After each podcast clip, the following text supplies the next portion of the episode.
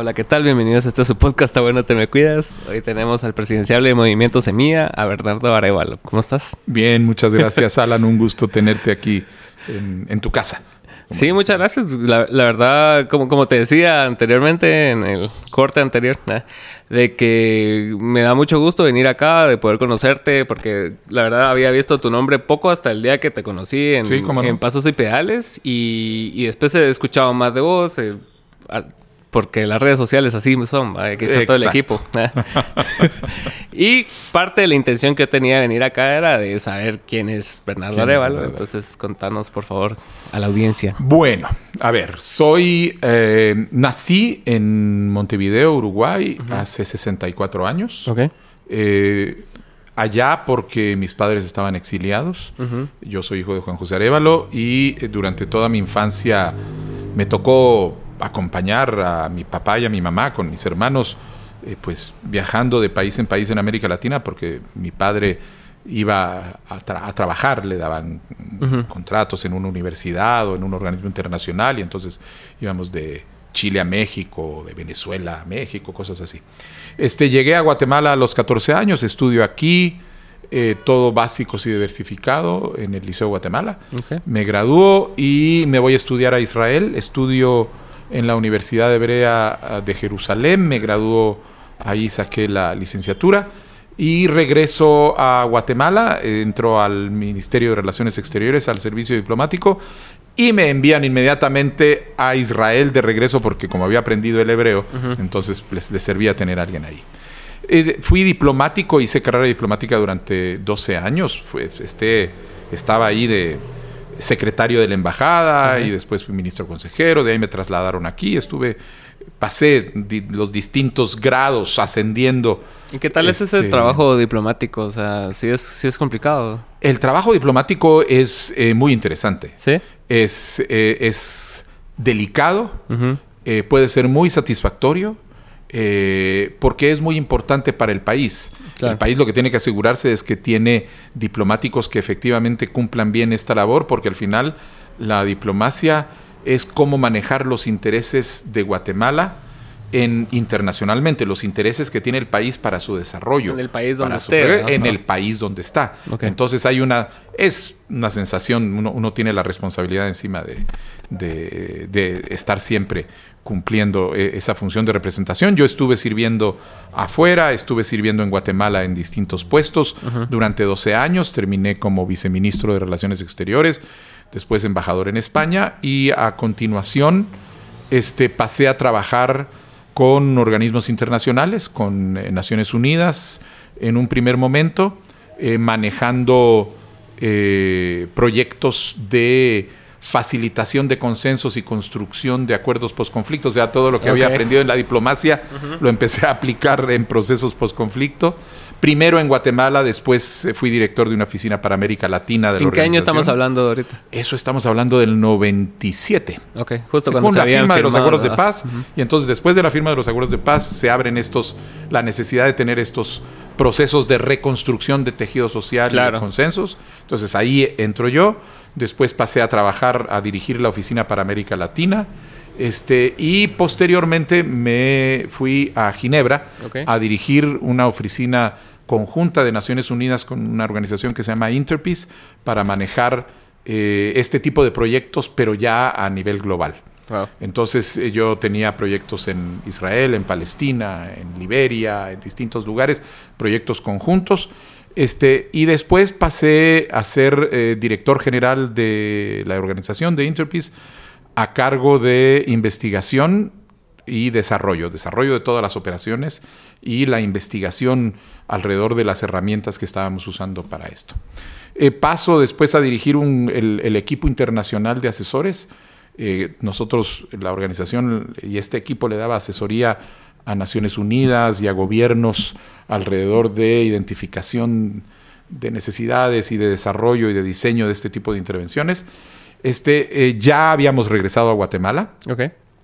Cuando yo empiezo a formar parte de eh, un grupo de reflexión. El movimiento Semilla era originalmente el, era el grupo Semilla, que era un grupo, originalmente éramos 16 personas que nos reuníamos como una especie de espacio de reflexión sobre cómo incidir, eh, reflexionar la crisis eh, en Guatemala, pensar cómo se podía incidir, este, de qué manera se podía formar opinión, contribuir, pero no tenía una vocación de participar en la política electoral, ni Semilla ni yo personalmente, hasta que el 2015 nos llevó a todos ese maravilloso momento a la, la plaza. Ahí estuvimos todos nosotros desde el primer momento, realmente esa experiencia única y, muy inexplicable en nuestra historia reciente, este, que después vienen las elecciones este, y sucede que gana Jimmy Morales, alguien que venía de afuera del sistema en teoría, que tenía mucho conocimiento porque tenía ese su programa eh, humorístico, Moralejas, y que decía que no era ni corrupto ni ladrón, termina corregido y aumentado, y eh, bueno, de ahí en adelante el, deterioro inmenso que hay durante su gobierno viene esta esta elección, pero nosotros en ese momento tomamos la decisión de organizarnos como partido político, el movimiento Semilla, y bueno, en su momento pues yo ah, dije, bueno, voy a ir aún al Congreso de la República y me dediqué a eso. Eso implicó un corte porque yo hasta ese entonces hacía mi vida profesional y en paralelo hacía mi vida académica. Yo no he dado, no he tenido una vida de docencia académica, pero he tenido una vida de investigación. Saqué un doctorado en la Universidad de Utrecht, en Holanda, este, y eh, publiqué una serie de libros y de artículos sobre los temas que me ocupaban, democracia, seguridad y ese tipo de cuestiones. Es que estamos tocando así temas bastante como picos de la sociedad guatemalteca, o sea, desde el exilio de, tu papá hasta la firma de la paz y el 2015, ¿va? Entonces, sí. como como, pues, no sé si viviste gran parte del exilio, pero si viviste exiliado, ¿cómo, fue vivir esa etapa? Así como no, saber si podías regresar o... bueno, ¿cómo se eh, yo era un niño y después un adolescente. Este, eh, yo nunca, o sea, yo nací en el exilio, entonces tampoco tenía la experiencia de haberme tenido que ir de acá. Para mí lo natural era vivir en... De nómada. Eh, uno, de nómada y segundo, alrededor de la familia. Las familias eh, bueno, por lo menos la mía, las familias de exiliados suelen ser muy unidas, porque están en un entorno donde no está esa familia ampliada y los grupos de siempre, sino que funcionan mucho alrededor de esa unidad familiar. Entonces nosotros eh, ahí estábamos y yo y teníamos mucha conciencia del papel político de mi padre, de por qué no podíamos regresar a Guatemala. Este, venían de vez en cuando, yo sí venía, mi mamá también venía de visita, mi padre no podía entrar. Entonces, este, pues era así como, uh, le llevan esto a, mi hermana y le, envían, me acuerdo una vez hasta queso de Tacisco le llevamos a mi papá a México después de uno de estos viajes. Y este, había una sensación de que, bueno, había razones políticas de fondo por las que él no podía regresar. Pero este, no es hasta que regreso a Guatemala, y ya empiezo aquí básicos, que tomo conciencia de esa dimensión política de mi padre, con todo lo que implicaba, el papel que él ocupa en la historia de Guatemala, la, referencia que es, es una referencia? dentro, dentro de un país este, el mejor presidente que ha tenido. Y, y, porque la gente en la calle, eh, cuando me conocía, decía, ah, el hijo del doctor Arevalo, el hijo del doctor Arevalo. Y, los comentarios eran todos alrededor de ese tipo de cuestiones. O sea, eso era, ahí fue donde yo fui tomando conciencia de esa, de esa dimensión política. Antes mi papá era mi papá y yo lo quería mucho y yo salía con él a caminar y me llevaba a las librerías y me regalaba un libro siempre. Y esa era la, historia. Es que sí, qué complicado. Y, sobre todo tratando de amarrar los dos temas, ¿no? Porque estuvo e, ese, ese hito histórico en donde lo sacaron, ¿va? A él, a Arbenz, a toda la Mara, lo sacaron. Y, justo también en, en, 2015, a mi punto de ver, también pasó algo parecido, solo que malo, ¿va? De corrupción y, que todo el sistema y es que son dos momentos el, el, 20 de octubre es un momento único donde hay una unificación de la sociedad guatemalteca de ese momento y en ese momento fueron civiles y militares, mm. eh, empresarios y trabajadores, estudiantes y profesionales, todo el mundo se unió con esa claridad de que ya no podemos seguir adelante con este gobierno dictatorial.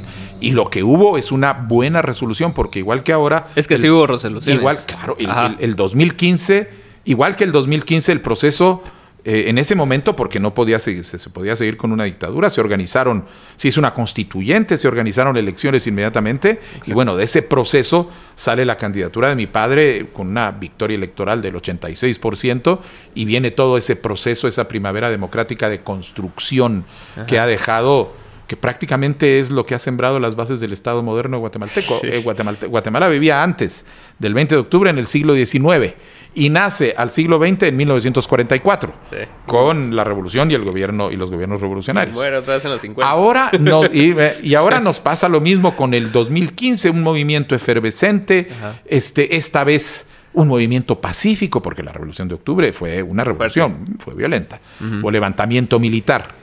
Este, aquí fue pacífica, la población se tiró a las calles y a las plazas en todo el país, el repudio fue generalizado y el régimen cae, se terminan yendo a la cárcel. Eh, presidente, vicepresidente, ministros, hay un gobierno interino y justo venían las elecciones. Pero esta vez, en vez de haber tenido la fortuna que se tuvo en 1944, vino el desastre de esa elección con el resultado que tuvimos con la elección de Jimmy Morales. Entonces ahí la historia nos jugó una trampita. Eh, con, ese resultado que ahora tenemos que empezar a tratar de corregir. Yo creo que Chomsky habla al respecto cuando eh, él dice que la última revolución fuerte que hubo en la historia, así realmente antisistema, que fueron los hippies, que realmente estaban consiguiendo cosas y al final se desbarató, que, que el, que el establishment y como y por ende las grandes instituciones y como que todo lo que marca las agendas de los países como encontró la manera de siempre fortalecerse. O sea, a pesar de que tenga crisis como la de 2015, eso, eso lo que hace es que fortalece el, y hace que, que se den cuenta dónde hubo fallo y, hagan un giro distinto y es así como que ya. Pues fíjate que eh, hay totalmente lo que sucedió es que esa efervescencia no encontró el carril político propio correcto. y como me dices lo de los hippies, lo de los hippies eran tan antisistema que, no, le pusieron atención al sistema y que no entendían que la verdadera forma de transformar el sistema era llegar al poder. Exacto. En cambio, este, aquí sí, pero no hubo carriles, no hubo convergencia, había la división, inclusive quienes decían no, este, en estas condiciones no queremos elecciones, era y los otros, miren, tenemos que ir y aprovechar porque este es el momento, no hubo un acuerdo, no hubo un consenso y bueno, ya sabemos quién salió ganando de toda esta confusión. Que en esa época la, gente hablaba mucho de eso, de ir a votar y la importancia de ir a votar. Y, y muchos querían cambiar por completo el sistema de elecciones y, y o sea, sí sé que, que, sería importante hacerlo, pero las probabilidades de que suceda son bien mínimas, pues, o sea, tenemos que jugar con las reglas que tenemos por el momento, pues, hasta que después ya tengamos... Ah, mira, cada país hace los cambios de acuerdo a las condiciones que se dan en el momento histórico en el que vive. Hay países que lo hacen, la Revolución Francesa terminó con las monarquías que venían desde la temprana Edad Media, este, y empieza a hacer una transformación, no solo para para, para Francia, sino transforma la, la, la, historia política del mundo, el futuro político del mundo. Este, y eso fue un borrón y cuenta nueva, porque ahí un completo, el, el, viejo régimen, que era el régimen monárquico, etcétera, desaparece y sube estas fuerzas republicanas. Claro, no fue tan limpio, etcétera. Tardaron 100 años en ir aterrizando todo esto en un sistema que fue, que fue avanzando. Pero eh, efectivamente, el cambio se logra cuando la visión de la transformación se apropia del poder político y logra avanzar estas transformaciones. A veces se logra de manera abrupta, a veces se logra de manera progresiva. Yo siempre digo, a mí miren lo que está, lo que ha sucedido en los países nórdicos. Sociedades ultra desarrolladas, ultra modernas, ultra libres, ultra lo que ustedes quieren en términos y no han sido el, el producto de grandes revoluciones, mm, han sido el producto de procesos de reforma gradual y progresiva, porque esas han sido la naturaleza de eh, de, las relaciones sociales y políticas que han existido ahí. Y eso es lo que tenemos que hacer nosotros. Nosotros ahorita estamos enfrentados al reto de que en estas elecciones, este, porque es elecciones lo que tenemos en este momento y porque eso es, son las posibilidades que da el sistema, no otra cosa, tenemos que empezar a pensar, ¿queremos que continúe lo que tenemos? Más de lo mismo, queremos apostarle a los mismos partidos políticos, al mismo sistema, a este sistema de cooptación corrupta del Estado que ha hecho que el país vaya para atrás los últimos 20 años. Alan, no es que nos hayamos estancado, es que vamos, la pobreza ha empeorado, estamos empeorando en casi todos los indicadores del desarrollo. Sí. Este, y eso es resultado precisamente de las decisiones políticas que tomamos en el momento de las elecciones. Entonces ahora, ¿vamos a ir por más de lo mismo o vamos a votar de manera diferente por un futuro este, que realmente es distinto y que nos permita refundar este, este Estado y esta sociedad? Pero entonces tenemos que ser muy claros y tener mucho cuidado en quiénes son los depositarios de ese voto de confianza, porque si votamos por los mismos de siempre, nos va a salir lo mismo siempre al final. Entonces, en estas condiciones es donde tenemos que buscar cómo llevamos a la política ese deseo de cambio que en el 2015 nos salió mal. Es que sí, salió mal porque siento yo que no hubo, hubo, hubo liderazgo, no hubo liderazgo. O sea, er, era, tan pacífico y tan de todos que nadie tomó las riendas. Todos dijeron, todos estamos aquí y todos vamos a hacer algo. No, inclusive si alguien intentaba presentarse como líder, no, esto no es de nadie, esto es de todos. Había cierta, eh, cierto problema alrededor. Y eso marca, pero también es producto de este problema que tenemos en Guatemala y es que hay una desconfianza en las instituciones. Hay que es el resultado de tener este Estado que no funciona para nadie, que es cooptado por una clase política corrupta. Eh, y esta desconfianza en las instituciones es una desconfianza en los partidos políticos y una desconfianza en la política. Entonces la gente termina rechazando la política diciendo la política es sucia. No, los políticos son sucios y hay que sacar a esos políticos sucios. Pero en la historia hemos visto ejemplos donde la política se convierte en la herramienta precisamente para lograr esos grandes avances eh, de transformación de la sociedad. Es que no hay otro medio, siento yo. O sea, creo que, la, importancia de la política es esa y es tal de que para lograr cambios que representen. Sí. ¿Cuáles son los hitos de transformación de la, de la sociedad?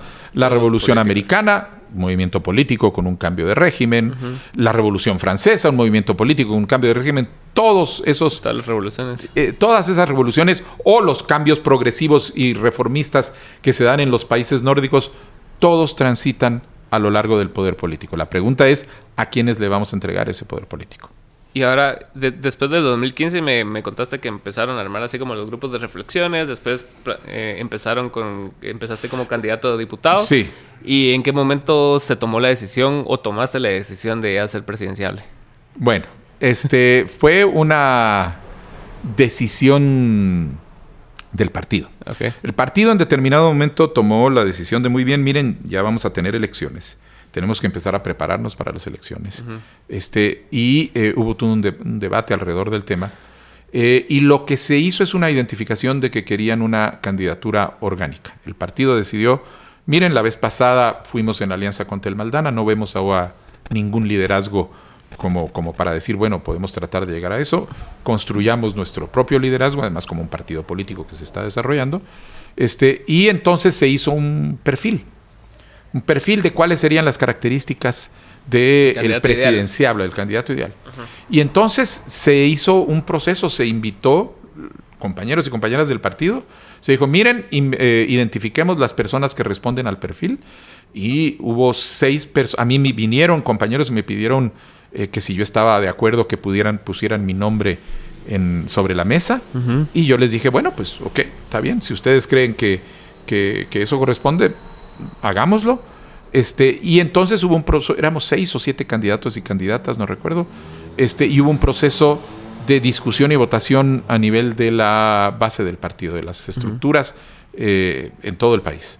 Y después de ese proceso, pues la persona a la que se decidió confiarle la decisión electoral es a mí. De manera que, el, y eso es muy característico de este partido. En este partido la verdad es que todas las candidaturas son decididas democráticamente, las decide ese grupo, por ejemplo, el, listado de candidatos en el quiché lo deciden los afiliados de Semilla y de Semilla del quiché.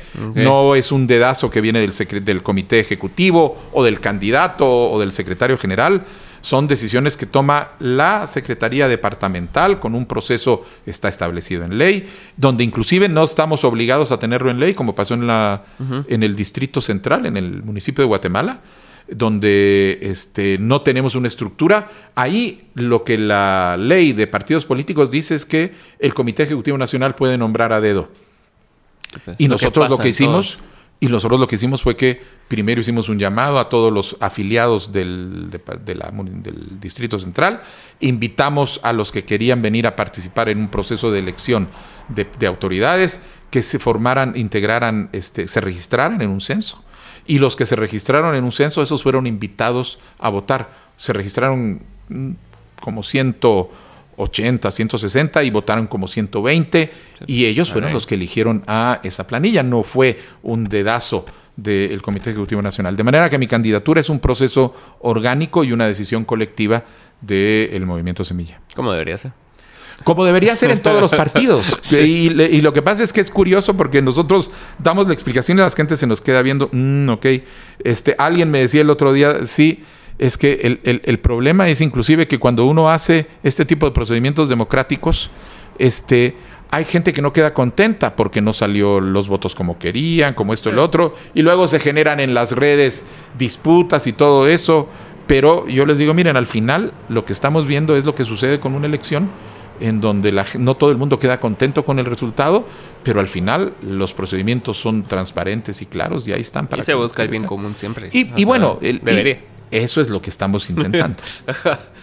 y, en ese sentido, lo que me llama mucho la atención a mí de, Guatemala como país, y lo vemos como si Guatemala fuera una persona y, es un enfermo terminal, porque ya, ya vimos que todas las instancias están mal, desde los partidos políticos como como islas, digamos, hasta, no todos, pero, o sea, la gran mayoría, hoy me enteré que, ponete, el, partido de Sandra Torres, o sea, lo, pagaron cuatro diputados, sí, y ese tipo de cosas. Entonces es como, te, te, deja una sensación de, no sé, de, impotencia, porque, o sea, está tan cooptado todo, tan secuestrado, que cómo van a acceder estas personas, o cómo se puede sacar a estas personas que encima tienen impunidad para empezar a construir sobre algo nuevo, pues.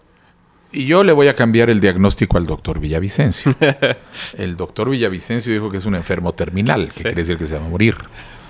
El doctor Arevalo dice que no, que es un enfermo gravísimo, pero que lo tenemos que recuperar y que lo podemos recuperar. Está en riesgo de convertirse en un enfermo crónico, pero lo tenemos que recuperar y esa es la responsabilidad que tenemos bueno, nosotros como partido, los partidos políticos de verdaderamente democráticos y la ciudadanía guatemalteca.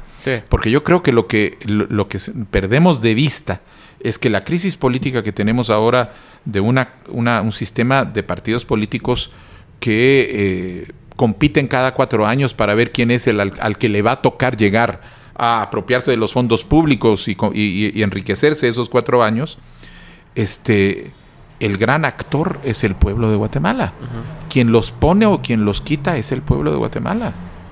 Otto Pérez Molina y su gran aparato de corrupción fueron una decisión de los electores guatemaltecos, de las electoras. Jimmy Morales y su gran aparato de corrupción e irresponsabilidad histórica fue el, producto de electores y electoras. Este Alejandro Yamatei, y que ya aparece el, cuento de Alibaba, este es el producto de las decisiones de ciudadanos y ciudadanas que cada cuatro años llegan y deciden darle el voto a alguien. Y la, pregunta que deberíamos hacernos como ciudadanía, como pueblo, es ¿a quién le hemos dado el voto en estos últimos 20 años? Que miren dónde estamos y miren cómo estamos. este, y entonces la decisión es, bueno, si ya identificamos, si estamos hartos, cansados, etcétera, tenemos que votar diferente para un país diferente. Y ese es el esfuerzo en el que nosotros estamos como partido político, porque eh, si nosotros hacemos como mucha gente nos ha dicho, ah, ustedes nunca van a llegar porque no tienen ni pisto eh, para competir, eh, ni tienen, eh, ni, ni, les van a ni los van a comprar, ni van a hacer dinero, etcétera. Así que siempre los van a porque la corrupción nadie la para, la corrupción. Bueno, si pensáramos eso, realmente Guatemala es un enfermo terminal. Pero este es un enfermo que se puede recuperar, que no lo podemos dejar morir, pero en donde la medicina la tenemos nosotros con nuestro voto y con nuestra capacidad de decir no, este este Estado, este país puede ser mejor. Yo creo que puede ser mejor. Eso sí, elijamos de manera inteligente para poder hacer un futuro diferente. Y eso es lo que tenemos que tener muy claro. Y que eso es lo complicado, porque ponete, o sea, desde el Ejecutivo, o sea, tu poder de acción depende mucho del Congreso. Entonces tenés que primero sanar el Congreso para poder lograr hacer... Yo soy de la teoría de que uno tiene que tratar de resolver los problemas por eh, la primera puerta que se le abre. Okay. Si la primera puerta que se abre es el Ejecutivo, tiene que ser por ahí. Si es el Legislativo, tiene que ser por ahí. Claro, aquí hay un llamado. El voto no es únicamente el voto eh, para el binomio. Claro, claro. El voto es el voto al Congreso de la República. Mientras más gente decente llegue al Congreso de la República, más posibilidades de rescatar este sistema vamos a tener. Si además de eso hay gente decente en la presidencia del país y gente decente en las municipalidades, entonces sí vamos a poder tener. O sea, y claro, y tenemos que hacer, al final hay un dicho que dice la política es el arte de lo posible. Bueno, con lo que tengamos a la mano, tenemos que plantarle cara a la corrupción y empezar este proceso de recuperación y rescate de las instituciones. Lo que no se vale es rendirse, porque ahí sí que, pues, nos vamos todos, apagamos la luz, como dice el, último que que pague la luz, nos vamos a ir todos para el norte, no sé qué vamos a hacer, porque el país ya no da. Uno de cada eh, cinco guatemaltecos vive en Estados Unidos o en Norteamérica. Y ahorita acabas de estar ahí, ¿va? Acabo de estar ahí, estuve hablando con la, con la comunidad, los migrantes, gente que tiene 40, 30 años, que se fueron algunos por el miedo, otros porque no había trabajo, otros porque no tenían futuro, este, y que seguimos reproduciendo las razones y este, hay regiones, nosotros hemos estado yendo a San Marcos, a Quesaltenango, me recuerdo una conversación con líderes paperos de Quesaltenango, donde nos decían que lo que, lo que los tenía preocupados ahora es que ellos son familias que se han dedicado históricamente a estos temas y que ahora tienen el problema de que los hijos ya no están. Pues. Y no están porque se fueron a la capital a estudiar, no, agarraron y se fueron a los Estados Unidos porque no había nada que hacer, ni trabajo, ni de dónde vivir, etcétera, y desde ahí están manteniendo la familia. Pero entonces ya no van a poder cultivar, ya no Entonces hay una crisis, una crisis que está eh, generada precisamente porque este estado no le funciona a la mayoría de la población, le funciona perfecto a los mismos de siempre. Sí, está, está bien complicado y precisamente hoy, me estaba recordando una anécdota de, cuando fui a, a, ¿dónde era? San Pedro de la Laguna y, agarré por el camino de tierra la carretera vieja y, cualquier carretera vieja que agarres vas a ver familias enteras que están viviendo ahí alejadas de, de todo sin ningún servicio, abandonados del Estado, sin agua, sin ningún tipo de saneamiento, sin atención médica, sin educación, sin es el abandono de la, de, la, de la, población guatemalteca por parte de sus autoridades políticas, por parte del Estado, eh, históricamente es un problema, pero en los últimos 20 eh, años no tiene realmente nombre. ¿Cuál crees que son los puntos fuertes de tu propuesta? O sea.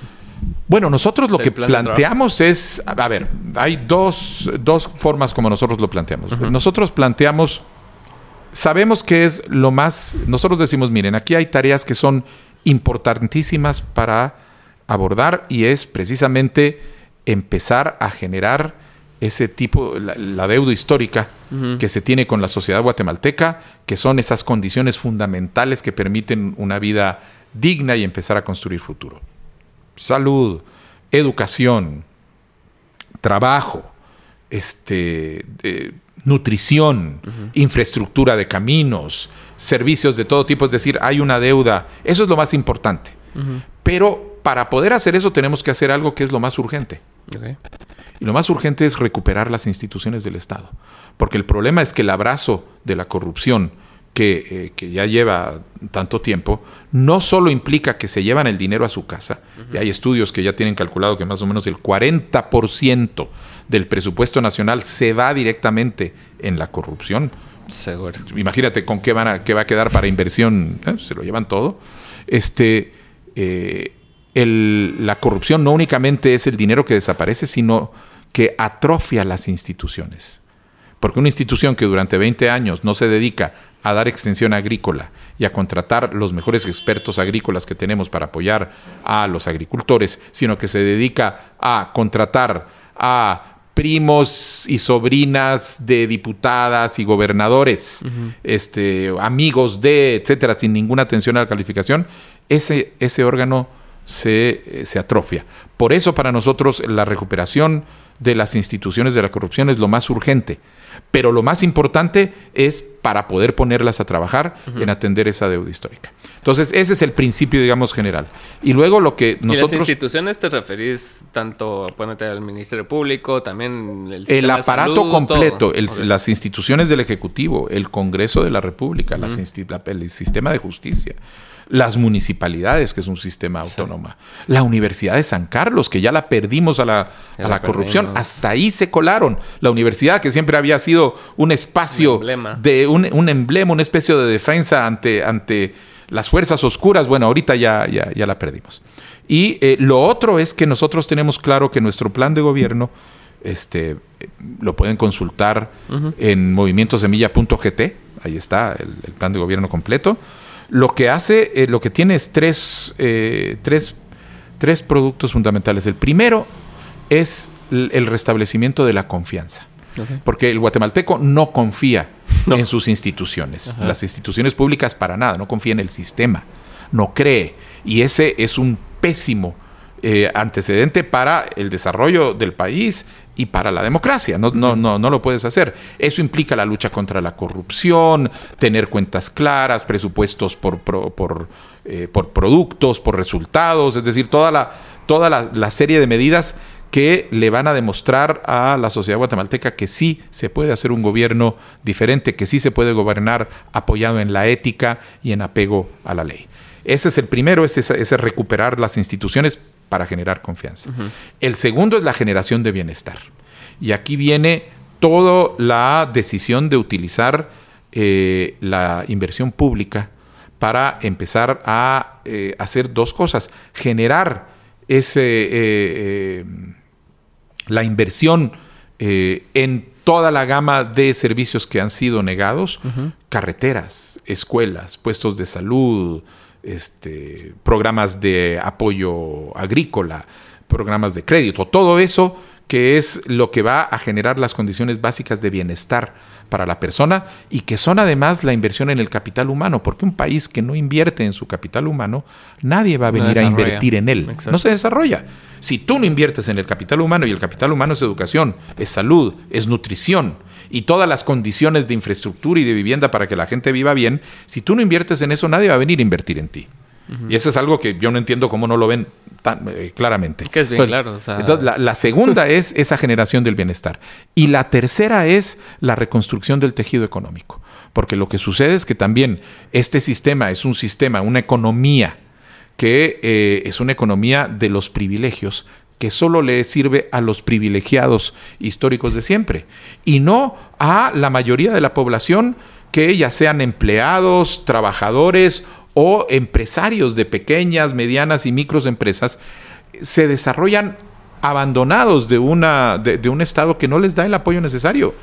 Este, y, recordemos, el, el, el 70%, el 80%, perdón, del empleo en Guatemala no lo generan las grandes industrias eh, de, que están en la Cámara de Industria, lo genera la pequeña y la mediana y la micro. Es que está todo ese tema de que la gente cree que el, que el derrame económico, así que esta empresa grande va a hacer que todo se beneficie. Y esa es la peor, ya, ya, ya, ya tenemos 30 años, Alan de que nos vendieron la mentira, la mentira esa de que no, hay que dejar que las empresas más ricas se vuelvan más ricas para que entonces cuando ellos ya se les llene la copa va a empezar a gotear y eso va a llegar abajo y va a permitir 30 años de esperando que lleguen las gotas y no llega nada. Por eso la tarea nuestra, nosotros vamos a empezar a hacer la inversión en las zonas más pobres, las más abandonadas, en el altiplano Occidental, en las Verapaces, en el Corredor Seco, para lograr hacer invertir los recursos que van a lograr que esa gente se vuelva productiva por sí misma y que salga adelante y vamos a empezar a generar un desarrollo desde abajo. La gente que ha estado más abandonada va a ser la que va a empezar a empujar a todo el país y no esperar a esa derrama mítica que no llega. Es que es bien complicado porque se, genera ese síndrome de Estocolmo también, porque las personas están viendo que el sistema no funciona y es evidente que no funciona y lo defienden. Como que si... Ajá, y, me ha tocado verlo últimamente porque eh, me, he mostrado más crítico, ponete en, en videos de TikTok con el caso de Pineda, con la finca Yamate y con cosas así. que, solo estás develando hechos, no estás inventando nada, no estás dando opinión ni siquiera. Y, rápido cae la gente. Sí, es que si no, vamos a hacer como Venezuela y Cuba. Que no, que si no. Y, van con la misma cantaleta que le llevan diciendo como por 30 años. Y, la verdad no hay, no hay como un análisis y solo hay como un, un miedo irracional hacia una forma de pensar diferente. O sea, digamos de izquierda o derecha. Y aquí se practica la derecha capitalista, pero no del todo. Y es, que, y es que precisamente, Alan, es decir, yo creo que la gran distracción es tratar de presentar los dilemas políticos de Guatemala hoy como un problema entre derecha e izquierda. Exacto. No es cierto. El problema en Guatemala hoy es un problema entre corrupción y decencia. Sí. Y no importa si los decentes son de izquierda o derecha, tiene que haber decentes de izquierda o derecha, pero si no hay decentes en, el sistema político, en la izquierda y en la derecha, los corruptos van a seguir dominando todo. Entonces, claro, la polarización es la gran estrategia para distraer a la gente. No, ahí vienen los chairos. Uy, miren a Venezuela. Tengan cuidado. Y si no es eso, es eh, todas esas agendas. Uy, la Agenda 2030. Y todo cuidado que nos quieren venir a hacer, ya me lo dijeron en alguna, en alguna, eh, alguna reunión, este, hacer comer tortillas de insectos molidos este, porque esa es parte, unas cosas que yo digo, no sé cuál, de cuál fuman, eh, porque realmente ese tipo de cosas son absurdas, pero son intentos de distraer del problema central. ¿Quiénes lo hacen? Los mismos actores que son los que se benefician de este sistema de corrupción, son parte de ese aparato. Y a ese aparato lo que necesita es que los guatemaltecos sigamos pensando que el problema es entre izquierda o derecha, o entre agenda globalista y, y no sé qué más cosas, etcétera. No es así. El problema es o, le quitamos el poder a los corruptos para fundar una república que funcione con libertad, con Estado de Derecho, con justicia social, con un sistema democrático, o dejamos que esto continúe deteriorándose y en ser un país que va a ir cada vez más deteriorándose en los indicadores de desarrollo, se va a morir los niños, seguir muriendo los niños de desnutrición y van a seguir huyendo la juventud guatemalteca a vivir en otro lado porque aquí no hay ninguna posibilidad. Y las tres cosas que planteaste funcionan en simultáneo, ¿verdad? O sea, no, no es como que, ah, vamos a resolver esto, esto, esto, tiene que ser todo de la mano, o sea, no puedes empezar a trabajar en una cosa y otra y ahora bien, la pregunta es de, porque ya nos queda poco tiempo, de eh, ¿cómo, ¿cómo ves ese plan que se pueda conseguir en cuatro años? O sea, ¿qué tanto puedes avanzar en cuatro años con...? Mira, nosotros tenemos un plan, bueno, primero, de verdad, a, a tu audiencia, de verdad, espero que estén interesados y vayan a ver ese plan de gobierno. Ahí está todo calculado, eh, lo tenemos presupuestado, sabemos inclusive de dónde vamos a sacar los fondos. Cuando decimos que queremos construir un instituto, sabemos cuánto va a costar eh, y dónde lo... Es decir, está todo muy bien calculado. Ahora, nosotros tenemos muy claro que en cuatro años no se arregla la deuda histórica de 30 o de 70 o de 500 años. Claro. Esto es, nosotros lo que vamos a hacer es sembrar la semilla, ¿eh? es, poner los cimientos de, eh, de un proceso que corrija el rumbo, que ya nos tiene cayendo en el precipicio de este sistema actual y que nos permita retomar la ruta para la construcción de un Estado viable, democrático, libre. Este, y tenemos cuatro años para hacerlo con esos principios, recuperar la confianza en las instituciones, dar condiciones básicas de bienestar y reconstruir el tejido económico para que la productividad sea la que nos empuje a todos para salir adelante. Pero sabemos que en cuatro años es limitado. Entonces, nosotros por eso, la décima, nosotros tenemos un plan de gobierno que lo hemos organizado en 10 semillas para el desarrollo. La décima semilla para el desarrollo son cuatro grandes pactos nacionales y un diálogo constitucional. Cuando hablamos de cuatro grandes pactos nacionales, lo que estamos diciendo es que más allá de lo que nosotros vamos a hacer desde el día que lleguemos en educación, en salud, en todos estos temas, a partir del plan de gobierno que es público, que lo tienen, que lo pueden leer, este, vamos a hacer un gran pacto nacional donde vamos a sentar a todos los actores en el gran pacto nacional por la educación, para sentar las bases, horizontes, eh, metas de la educación que Guatemala necesita para salir adelante, no en los próximos cuatro o ocho años, sino en los próximos 30 años, el Gran Pacto Nacional por la Salud, el Gran Pacto Nacional por el Ambiente eh, y el Gran Pacto Nacional por el Desarrollo. Todos estos tienen que ser el conjunto, no, y no se trata de hacer una negociación entre tecnócratas porque los tecnócratas ya se van a poner de acuerdo, pero los mejores planes hechos por tecnócratas se van a quedar metidos en las gavetas, sino se trata de hacer un pacto en donde se reúnen los actores sociales para crear nuevos consensos que son los que van a permitir que independientemente de los cambios que habrá en el futuro en las otras elecciones, el país se siga desarrollando en una dirección de acumulación progresiva de logros y alcances, que es la lógica del desarrollo. Y eso es lo que nosotros vamos a, poner. Entendemos que tenemos un límite, pero le apostamos a esos grandes consensos porque ese es el punto de partida para el desarrollo del país. Es que yo entiendo que el problema también es que las personas no entienden que, que, tener una postura no te hace anti otra postura. O sea, puedes tener lo mejor de todos los mundos. Lo que vos dijiste de los países nórdicos, ¿va? De que, o sea, de que han llegado a tal punto de desarrollo no solo es por una forma de pensar, sino que lograron adaptar todas las formas del capitalismo, el socialismo y lo lograron de hacer de una manera tan buena que Fíjate que tienes toda la razón y uno de los problemas es que entendemos la política como una especie o las relaciones políticas como no, sí, como un juego de suma cero en que alguien tiene que si alguien gana, alguien pierde. Ajá, y no. Este y, no, pero lo estamos viendo además en, la historia del mundo, los países que salen adelante gana todo el mundo. Es como la perinola que tienes a la, la echaba si salía una cosa que decía todos ganan. Bueno, en, en una buena democracia con un Estado fuerte que está pensando en el desarrollo del futuro, todos ganan no deja de haber empresarios. Yo, lo, perdón, pero hay, eh, pensando en estos estados de bienestar social que a alguna gente les da miedo, eh. pero perdón, los empresarios franceses y las empresas franceses son 20 veces más exitosas, más grandes este, que las empresas guatemaltecas más exitosas y más grandes.